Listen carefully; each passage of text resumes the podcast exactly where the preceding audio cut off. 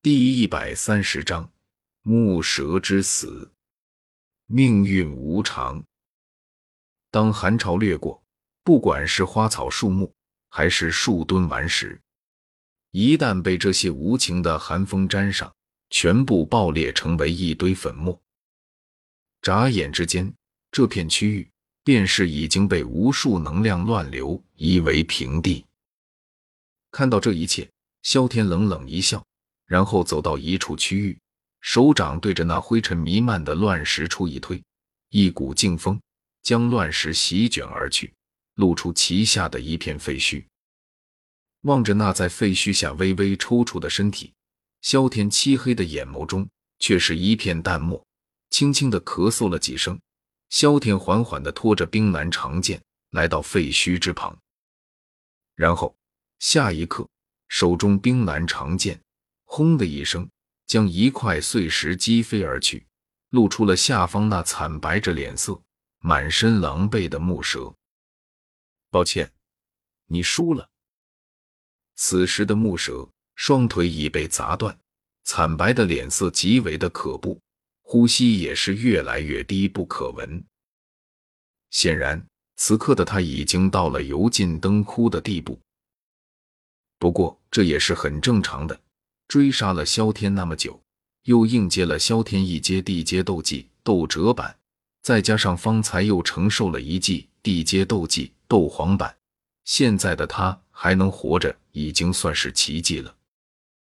虽说因为某种特殊的原因，萧天在第二次使用地阶斗技的时候，对于他所在的区域有所留守，没让他直接当场暴毙。不过哪怕是余波，也够他吃一壶滴了。小混蛋，我还是小瞧了你啊！虚弱的声音从木蛇嘴中断断续续的传出。然而，虽然声音低迷，可其中的那抹怨毒却是丝毫不减。萧天青笑了笑，并未答话，眼神依然淡漠，并未因为木蛇此时的惨状而有丝毫的怜悯。先不说是穆家人准备抢他的东西，这才会招惹上他。就说木蛇追杀了他这么长时间，害得他堂堂穿越者不得不像一条狗一样狼狈奔逃。就凭这一点，他就不会对木蛇有丝毫的同情和怜悯。似乎也是明白萧天并不会起什么同情的心思，所以木蛇话语中也是并没有丝毫要求饶的意思，反而是充斥着狰狞的杀意。小子。日后若是有机会，我一定要你生不如死。我想，你应该没有那种机会了。萧天淡淡的瞥了木蛇一眼，然后低下身来，手掌在其身上摸索了起来。片刻后，他收回了自己的手掌，脸上的表情也是瞬间冷了几分，因为木蛇的身上根本什么功法都没有。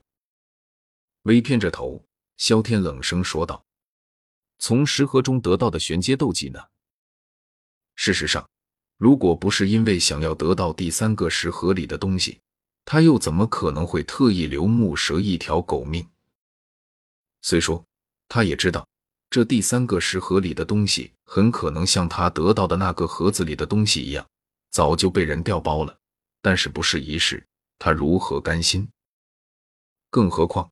如果只是单纯的杀死木蛇等人，除此之外就一无所获的话，那他的损失就太大了。要知道，他可是把自己唯一的一张底牌给用掉了，而且还是一张斗皇级别的底牌。因此，无论是为了弥补一下自己的经济损失，还是为了验证一下自己的猜测，他都要从木蛇这里得到点什么才行。嘿嘿。怎么？你对他有兴趣？不过很可惜，我如果死了，你就永远别想得到他。艰难的抬起头来，木蛇脸庞上泛起一抹阴森地得意。看萧天如此在意那本玄阶功法的举动，他觉得自己可能把握到了一点能够与对方谈条件的资格了。虽说他不知道为何拥有着地阶斗技。甚至可以变身成为斗皇级别强者的萧天，还会在意一个小小的玄阶功法。不过这并不重要，重要的是，只要他今天不死，那么等日后找到机会了，他一定要报复回来。看着木蛇拒绝配合的样子，萧天沉默了一下，然后微笑道：“既然这样，那你还是去死吧。”话音落下，萧天脸庞瞬间阴寒，手中的冰蓝长剑重重的对着木蛇胸膛木砸而下。既然在木蛇的身上没有找到那本地阶功法，那就说明他没有随身携带。换言之，他一定存在什么保密的地方，比如说狼头佣兵团总部。而只要有了目标，那事情就好办了。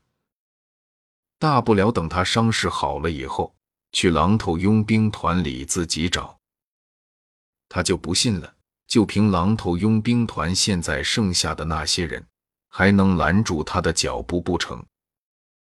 望着那动手毫不拖泥带水的萧天，木蛇眼瞳中掠过一抹惊骇与恐惧。他怎么也没想到，明明萧天刚才还是很在意那本玄阶斗技的样子。结果转眼间就舍弃了那本玄阶斗技对他的诱惑，要对他痛下杀手。在死亡阴影的笼罩下，木蛇忽然嘶声大喊道：“放过我！我告诉你，玄阶斗技的所藏之地，日后我们的恩怨也一笔勾销。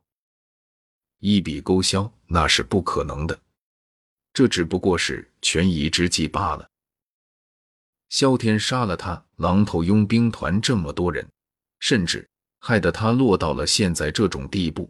他要是不报此仇，都枉为男人。只不过现在为了活下去，他也只能是先抛弃尊严，选择求饶了。毕竟活下去才有以后。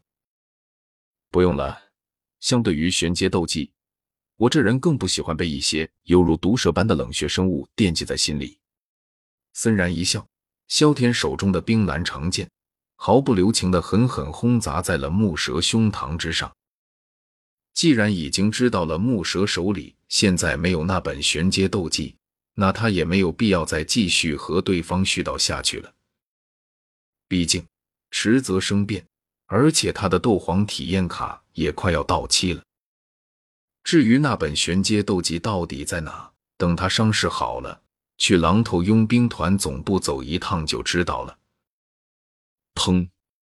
随着一声闷响，木蛇眼瞳骤然一突，身体猛地下陷了许多，一口鲜血夹杂着破碎的内脏被其从嘴中狂喷了出来。眼睛怨毒的盯着面前的少年，木蛇终于是缓缓的软了下去，身体之上的生机也是快速褪去。或许。他从来没有想过自己的死不是因为和其他佣兵团的争斗，而是因为自己的儿子抢了一个不起眼的小佣兵手中的东西吧。